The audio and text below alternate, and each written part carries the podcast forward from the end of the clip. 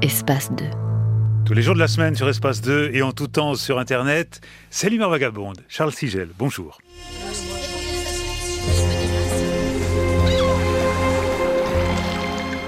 Depuis deux semaines, nous suivons les pas de Jean-Jacques Rousseau. Ce sera aujourd'hui le dernier épisode.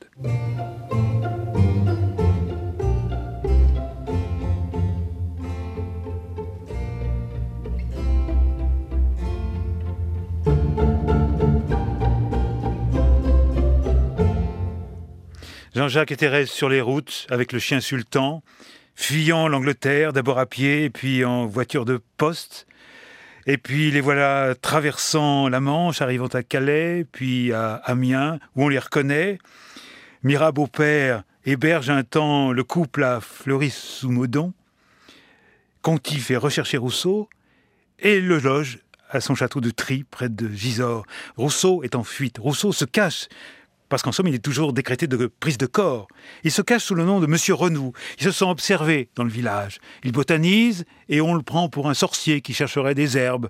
Les valets du château le prennent en grippe, ils organisent un complot contre lui. Il voudrait partir. Il rédige malgré tout le sixième livre de ses confessions. C'est celui du court bonheur de sa vie, dit-il, aux charmettes. C'est un homme qui a peur. Dedans, on le méprise, dehors, on le menace. Et puis enfin, du Pérou vient le voir depuis Neuchâtel, c'est son seul espoir. Mais avec lui aussi, avec Dupérou, il y a un incident. Dupérou est malade, Rousseau le soigne, lui prépare des décoctions, et voilà qu'il croit lire dans les yeux de Dupérou que Dupérou se croit empoisonné par lui, Jean-Jacques. Alors il se chamaille un peu, et puis il se réconcilie. Dupérou repart pour Neuchâtel. Bientôt, il va recevoir une lettre, c'est de Rousseau, cette lettre, qui renonce, lui dit-il, à la rente que Dupérou lui versait contre le droit de publication de ses œuvres. Les œuvres, il les lui laisse, mais il ne peut plus recevoir d'argent. Et il renonce aussi à la rente du roi d'Angleterre. Il veut être libre, indépendant et pauvre. Et d'ailleurs, il veut se livrer au jugement des hommes. Conti a le plus grand mal à lui enlever de la tête l'idée d'un procès public et le laisse sortir de Tri, de son château de Tri, à condition qu'il reste M. Renou et qu'il évite les terres dépendantes du Parlement de Paris. Alors voilà Rousseau à Lyon, il a laissé Thérèse à Tri, et là enfin, il a le sentiment d'être libre. Et puis le voilà à Grenoble, il va d'auberge en auberge, et le voilà revenant aux Charmettes, le voilà devant la tombe de Madame de Varence, un simple petit tas de terre dans un cimetière de village. Il ne sait trop où aller, il revient à Grenoble où il a pour compagnon Gaspard Bovier, qui est un jeune avocat, ami de Mme Bois de la Tour, sa bienfaitrice de Motier. Il se sent observé par les notables de Grenoble, il se sent moqué. Est-ce qu'ils ne comploteraient pas, eux aussi? Alors il songe à retourner à Lyon, impossible, puisque cette ville dépend de Paris, s'arrête à Bourgoin, c'est là que Thérèse le rejoint. Il sent partout des regards soupçonneux. Qui est cet homme qui ne va pas à la messe? Qui est cette femme qui dit être sa sœur un jour, il convie à dîner le maire de Bourgoin, monsieur de Champagneux, et lui déclare qu'il épouse là devant lui mademoiselle Renou, qui n'est pas sa sœur, mais la femme avec laquelle il vit depuis 25 ans. Mariage selon le droit naturel, dit-il, mais qui, n'ayant pas été célébré à l'Église, n'avait aucune valeur, aucune valeur légale.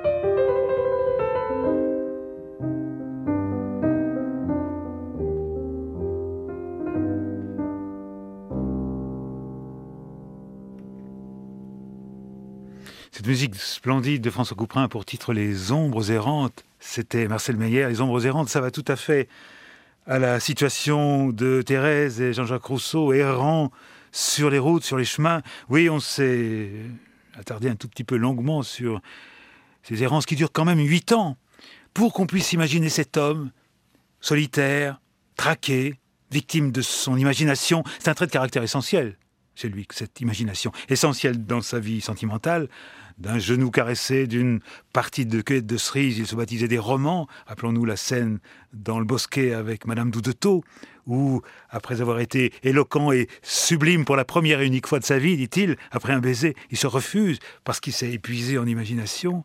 Et en amitié, il en va de même finalement. Il imagine les liens les plus touchants. Il imagine la sincérité la plus parfaite et il ne rencontre que déception, ainsi avec Hume, même avec Dupérou, avec Diderot, etc. etc. Et nous n'avons pas cité tous ceux moins fameux avec lesquels l'idylle initiale est tournée au fiasco d'amitié. Enfin bref, on lui prêta une ferme à Mouquin, sur une colline à deux pas de Bourgoin, et là il passa une quinzaine de mois, herborisant, se rassérénant, et puis surtout écrivant les confessions. Il arriva au livre 12, L'évocation donc du début de ses malheurs avec la condamnation de l'Émile. Ici commence l'œuvre de ténèbres dans laquelle depuis huit ans je suis enseveli, dit-il. Ces confessions, qui s'achèvent avec euh, l'épisode de l'île Saint-Pierre, ces confessions lui redonnèrent l'envie de lutter, l'envie de ne plus se cacher, l'envie de sortir de ce tête-à-tête accablant de tous les jours avec Thérèse, qui, elle, n'en pouvait plus de cette vie en frère et sœur, comme on dit qu'il lui imposait et qui, à l'occasion, il faut bien dire, donnait des coups de canif dans le contrat. On sait qu'elle se jeta littéralement sur un jeune Anglais nommé James Boswell, qui l'accompagna de Neuchâtel à Londres. Enfin, ils quittèrent cette ferme trop calme près de Bourgoin et s'arrêtèrent à Lyon, où Rousseau notamment entendit le stabat mater de Pergolèse et le devin de village. Et puis ils arrivèrent à Paris. Huit ans s'étaient passés depuis le décret de prise de corps. C'était une sorte de délai de prescription, en somme. Alors ils s'installèrent à l'hôtel Saint-Esprit, rue Plâtrière, puis trouvèrent un logement dans la même rue, à un cinquième étage, une petite pièce faisant cuisine et antichambre, une autre un peu plus grande faisant séjour, cabinet de travail et chambre tout à la fois, une épinette, son seul luxe, deux petits lits, une commode en noyer, une armoire, une table recouverte d'un tapis vert, quelques chaises de paille, un serin dans une cage, quelques fleurs sur l'appui des fenêtres, en somme un appartement d'artisan modeste, c'est là qu'il gagnait sa vie en copiant de la musique. Ses tarifs de copiste passaient pour très cher, mais on savait que les copies étaient impeccables.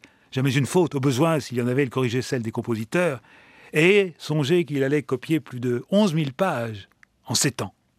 Dans cet appartement, on vit le prince de Ligne, on vit le prince héritier de Suède, le futur Gustave III, on vit le prince Wielorski, que lui envoyait de Pologne le roi Stanislas. Le roi voulait consulter Rousseau sur l'avenir de ce pays dépecé par ses voisins. Et Rousseau donna là son dernier ouvrage de spéculation, ses considérations sur le gouvernement de la Pologne, une utopie, si on veut, mais où pourrait se refonder l'âme de la nation. On le consultait en somme comme un oracle de l'Europe. Mais il n'oubliait pas ce complot qui avait ruiné sa vie. Impossible de publier ses confessions, donc achevé en 1770, mais ce grand plaidoyer pour lui-même, il en organisait des lectures. Chez le marquis de Peset, chez Dora, chez la comtesse d'Egmont, pour un auditoire d'invités choisis. La première lecture dura, songez-y, 18 heures. 18 heures, de 9 heures du matin à 3 heures du matin le lendemain, avec euh, deux courtes pauses pour les repas. Jean-Jacques, les yeux brillants, la voix de plus en plus ferme, sauf au moment où il racontait l'abandon de ses enfants. Chez la comtesse d'Egmont, cette lecture fut suivie d'un long silence. Les auditeurs baissaient les yeux devant ce cœur mis à nu. En 1771, Madame d'Épinay pria le lieutenant de police, M. de Sartine, d'interdire ces lectures qui mettaient en cause des personnes respectables. Alors Jean-Jacques se tut et il n'écrivit pas la troisième partie de ses confessions.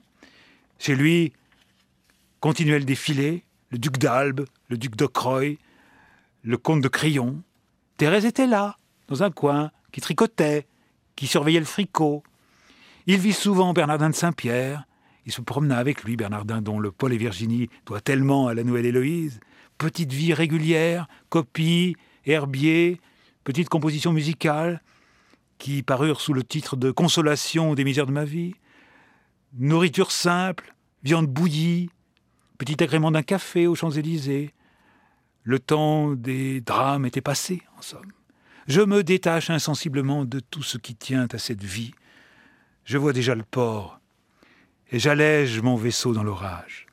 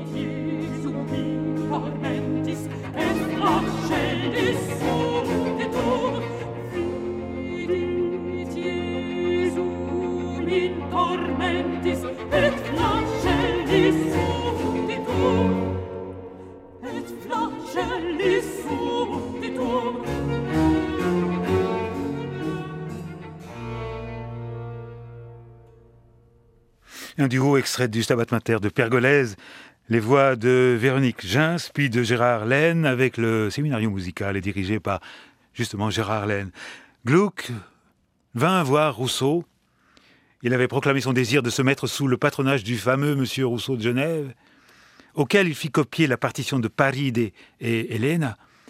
Et puis il l'invita à la première d'Iphigénie en Oulide. Et puis Rousseau vit Orphée, il copia Alceste. Et puis, comme d'habitude, son humeur noire le reprit et il se demanda pourquoi Gluck, dont il aimait les aspects italiens, se mettait à écrire la musique française. Alors il le pria de ne pas continuer ses visites. Un jour, c'est Bernardin de Saint-Pierre qu'il reçut très froidement, et après un peu d'éloignement, il lui confia Il y a des jours où je veux être seul.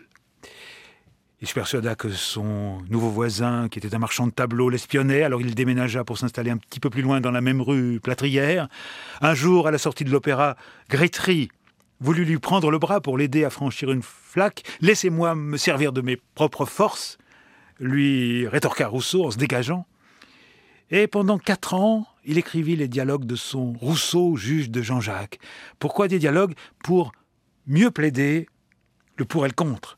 Il y avait un faux Rousseau créé par ses ennemis, il voulait faire connaître le vrai.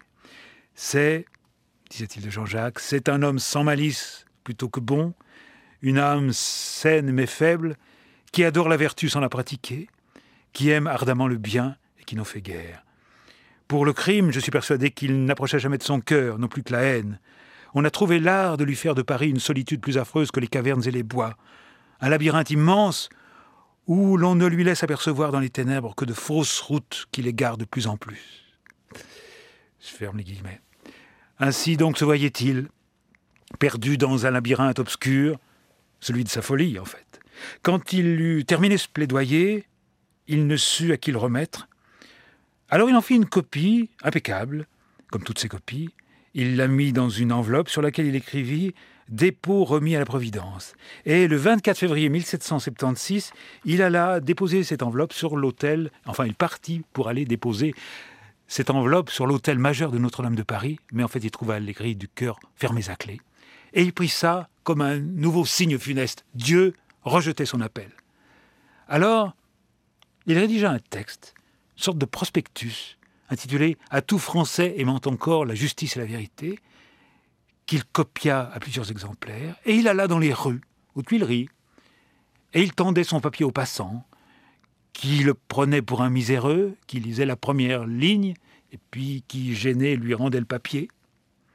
Et puis il commence à décrire ses rêveries du promeneur solitaire. Me voici donc seul sur la terre, n'ayant plus de frères, de prochains, d'amis, de société que moi-même. Le plus sensible et le plus aimant des humains en a été proscrit par un accord unanime.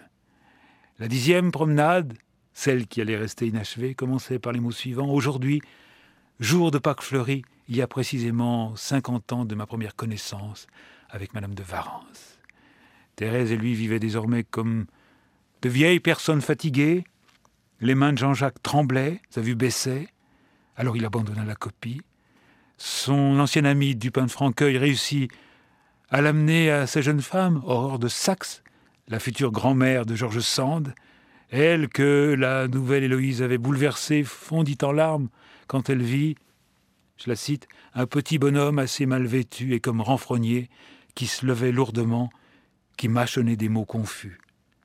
Au printemps 78, Paris célébra bruyamment la gloire de Voltaire. On couronna son buste sur la scène de la Comédie Française. Voltaire mourut le 30 mai suivant. Rousseau en fut affecté. Mon existence, dit-il, était attachée à la sienne. Je ne tarderai pas à le suivre. Le marquis de Girardin offrit à Rousseau l'hospitalité d'un petit pavillon dans son parc à l'anglaise, à Hermenonville. Rousseau l'accepta. Thérèse le rejoignit avec quelques meubles. L'un et l'autre, maintenant, en somme, étaient arrivés au port. Le printemps fut délicieux. Le jour, promenade, botanique, barque sur le lac, le soir, musique. L'été arriva. Le 2 juillet, après avoir bu son café au lait, Rousseau eut un étourdissement, puis de terribles maux de tête. Dans un de ses accès, il tomba de son siège. C'était fini. Houdon vint prendre le masque de son visage? Le marquis insista pour que Rousseau repose là où il avait vécu. Enfin, des jours heureux. On aménagea un tombeau romantique sur l'île des Peupliers. Cet endroit devint un pèlerinage obligé pour les âmes sensibles. Très vite, Thérèse, qui avait 60 ans, se mit en ménage avec un valet de M. Girardin, qui en avait 34. L'édition des œuvres par la Société typographique de Genève leur assura des rentrées confortables. Ce jeune homme la grugea d'importance. La publication des six premiers livres des Confessions en 1782 fut une déception générale. Ces puérilités, ces histoires de fessées parurent bien sottes. Les six livres suivants sortirent en novembre 89. À cette époque-là, on avait d'autres préoccupations. Voltaire entra au Panthéon en 1791. Rousseau dut attendre encore trois ans pour la même gloire. Il eut des hymnes, des trophées. Genève envoya une délégation. Désormais, tous deux se font face dans la pénombre assez humide du Panthéon, si loin de la nature où parfois Jean-Jacques fut heureux.